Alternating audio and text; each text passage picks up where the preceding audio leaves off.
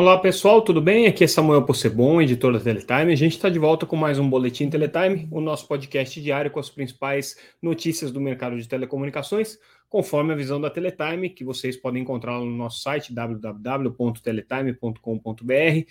Tudo que a gente comentar e analisar aqui está disponível gratuitamente lá no site para que vocês acessem. Também podem se inscrever para receber a nossa newsletter diretamente no e-mail de vocês. Então, hoje a gente começa é, trazendo uma notícia importante.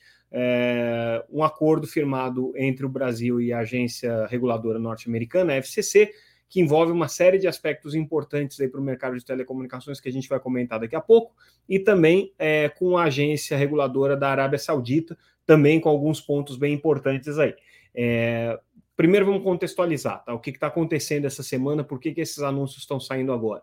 É, acontece é, na Romênia, agora até o final do mês, uh, uma, uma reunião, que é chamada Reunião Plenipotenciária da União Internacional de Telecomunicações, a UIT, que é o órgão ligado aí às Nações, Nações Unidas e que tem aí a responsabilidade de acompanhar o mercado de telecomunicações é, e os, as, as, políticas públicas e ações regulatórias em todo o mundo referentes a telecomunicações. A OIT não tem nenhum poder é, de determinar nada em nenhum país, mas ali são tirados os consensos, são tirados os entendimentos é, e as boas práticas regulatórias, é, alguns acordos são feitos entre os diferentes países para que eles possam se coordenar em questões relacionadas a telecomunicações. E essa reunião plenipotenciária acontece a cada quatro anos, é uma reunião importante, porque é a reunião é, que reúne todos os países que são integrantes signatários da UIT, e algumas agendas bem relevantes são discutidas lá.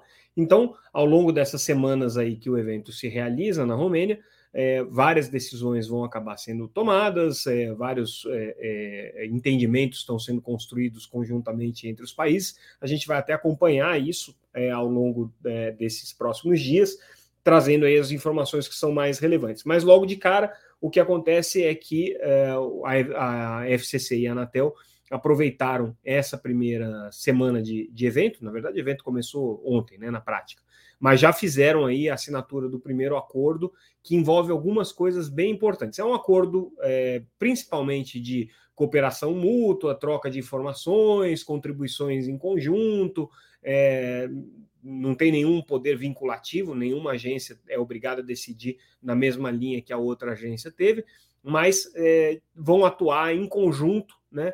Nas reflexões e na troca de informação sobre alguns aspectos importantes. Então, o que, que ficou é, entendido que vai ser tratado é, com a FCC?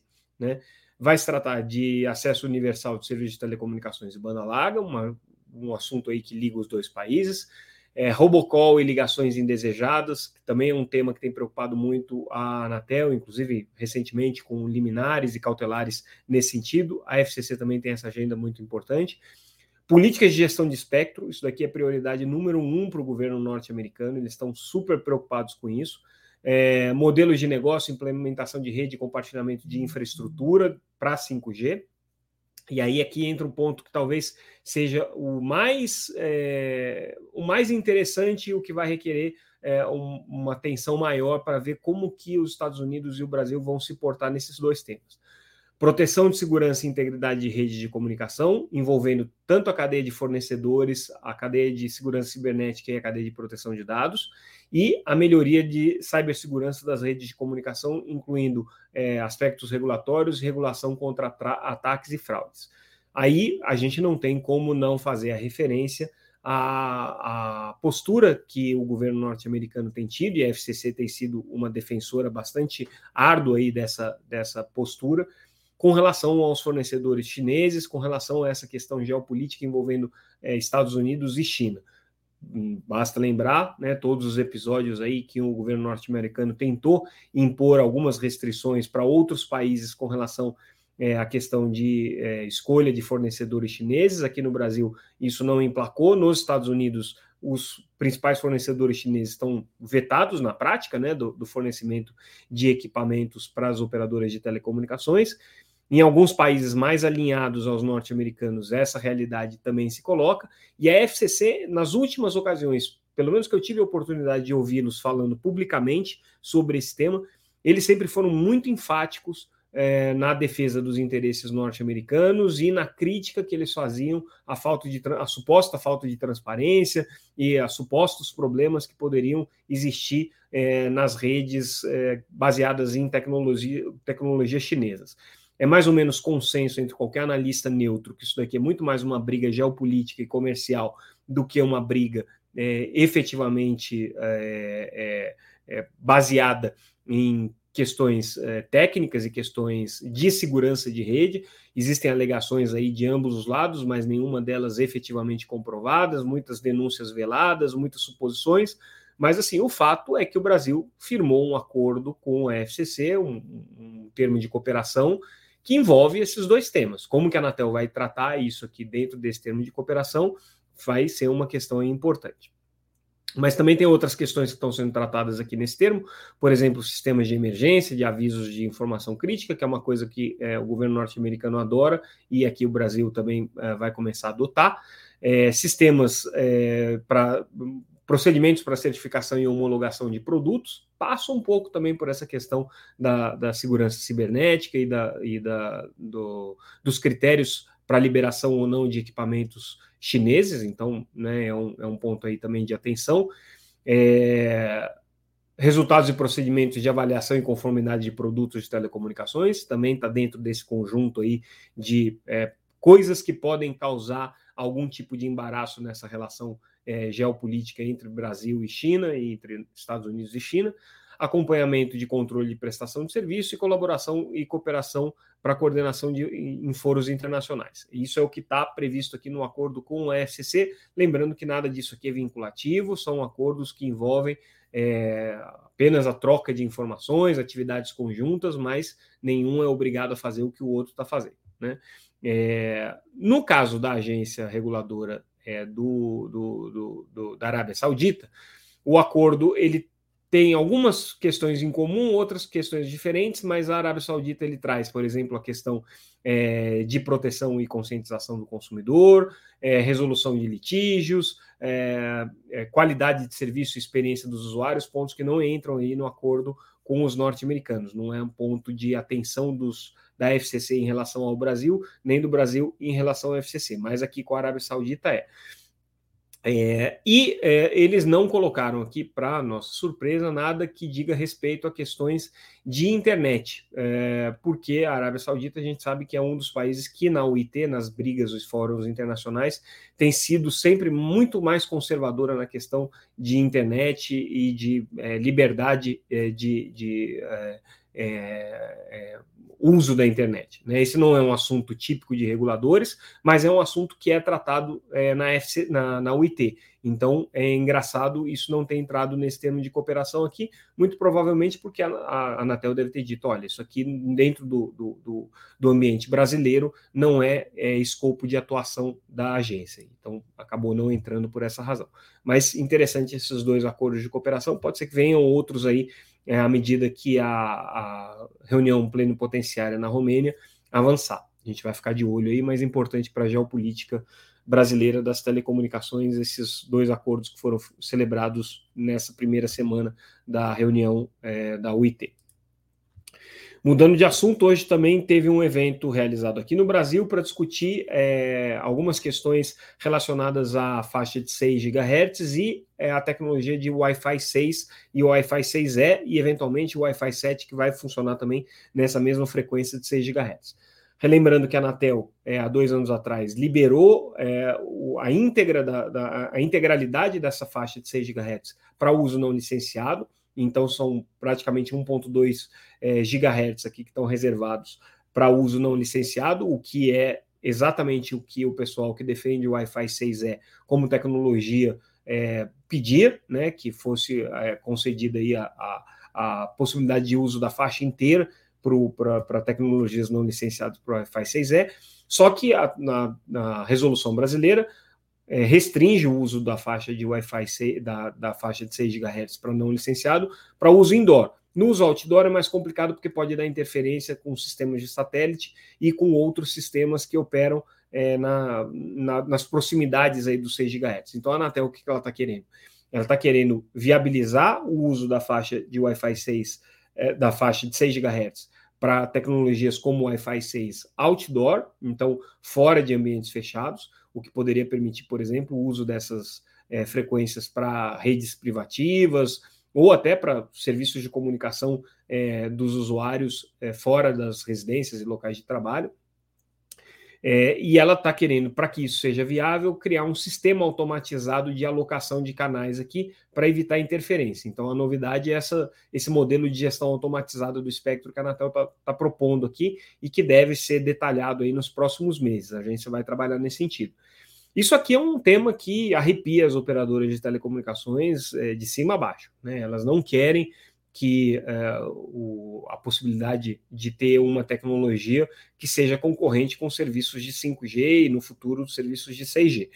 É, e o Wi-Fi 6 é potencialmente pode ser, porque é uma tecnologia não licenciada que está embarcada em uma quantidade imensa de dispositivos, notebooks, dispositivos de internet das coisas, os próprios celulares têm esse chip.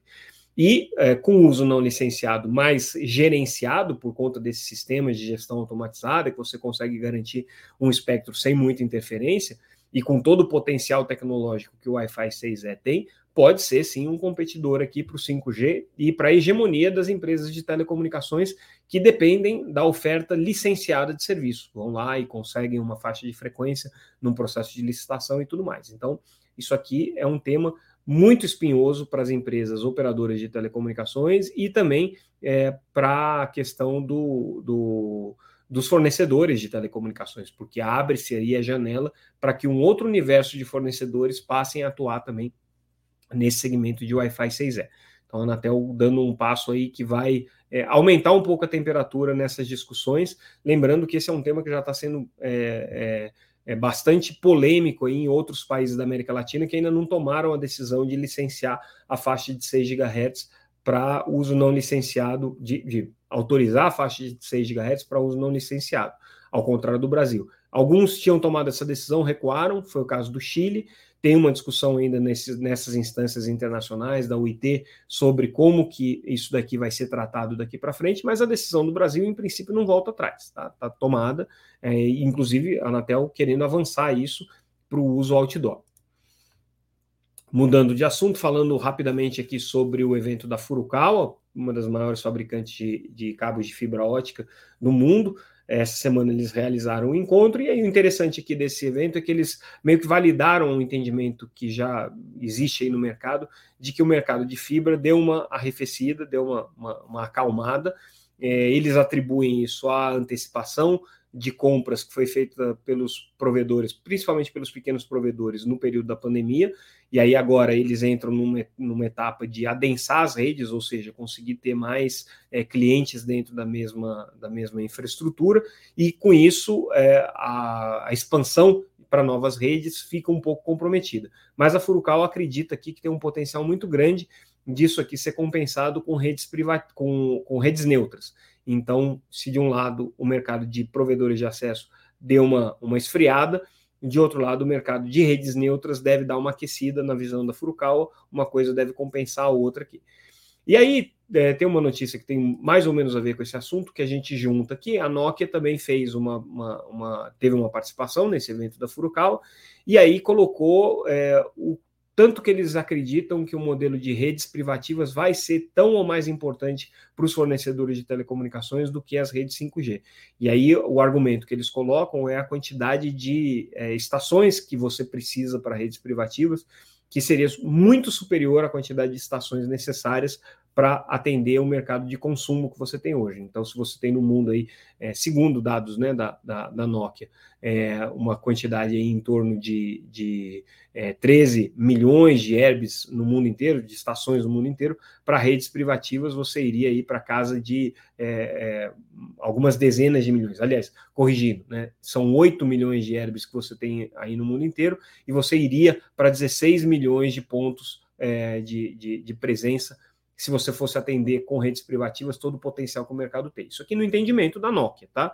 A Nokia, a gente tem que lembrar que ela está com uma estratégia de focar em redes privativas, porque ela acabou perdendo um pouco de espaço no 5G, porque ela já não era muito forte no 4G.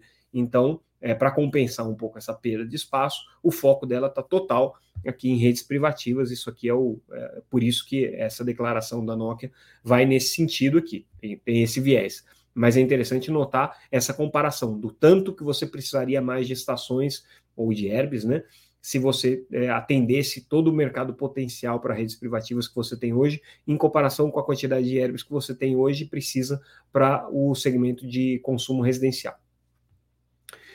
É, mudando o assunto, o Tribunal de Contas é, emitiu aqui um relatório sobre políticas industriais de TIC no governo, é, e aí de uma maneira bem sintética, porque é um relatório longo, mas basicamente o que o, o TCU chama atenção é que o governo é muito descoordenado né, entre os diferentes órgãos, então todos os mecanismos de política industrial, e aqui entra o setor de telecomunicações, porque tem além de informática e de bens de, de telecomunicações, é, padece desse mesmo mal. Né? São muitas é, questões que são colocadas nas políticas industriais é, estabelecidas e que precisam ser acompanhadas por diferentes órgãos e não tem acompanhamento centralizado e, e, e coordenação centralizada de nenhum deles. Então, o risco que você tem de ter é, imposições por essas políticas industriais não sendo cumpridas, ou de você não ter aferição da eficiência dessas políticas industriais é muito grande. E isso aqui coloca o TCU, chamando atenção para um problema aí, basicamente um problema de gestão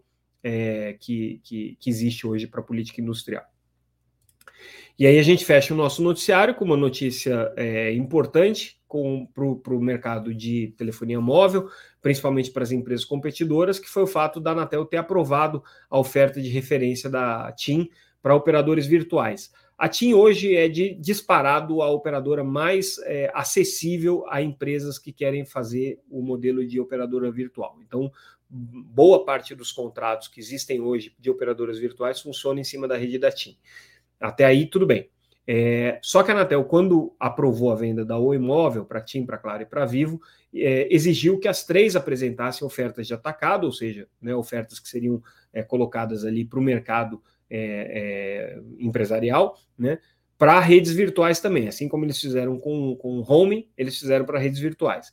A TIM apresentou uma proposta, que, segundo a Anatel, é uma proposta bastante em linha aí com o que já se praticava no mercado, mas com alguns aspectos melhorados, e a Anatel homologou essa, essa oferta no atacado, essa ORPA, né, como a gente chama, no caso da TIM.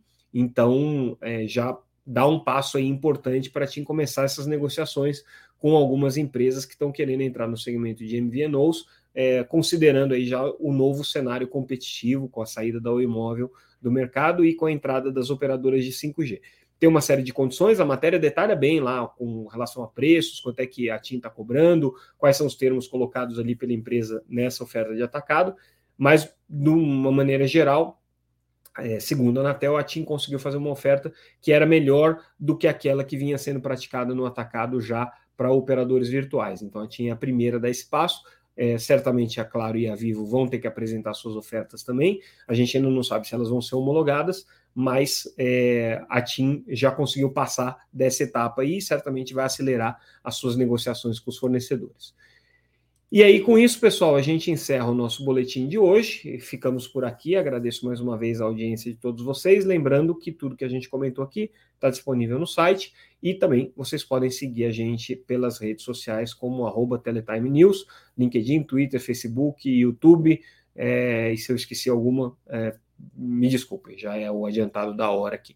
Mas é isso, sempre como arroba Teletime News, estamos lá nas principais plataformas, também nas principais plataformas de podcast. E se você preferir, esse podcast disponível diariamente também no YouTube, no horário que ele é produzido, ao vivo, e no dia seguinte, é, um pouquinho, é, é, um pouquinho depois, é, no LinkedIn. Então, tá lá, se alguém quiser acompanhar em vídeo.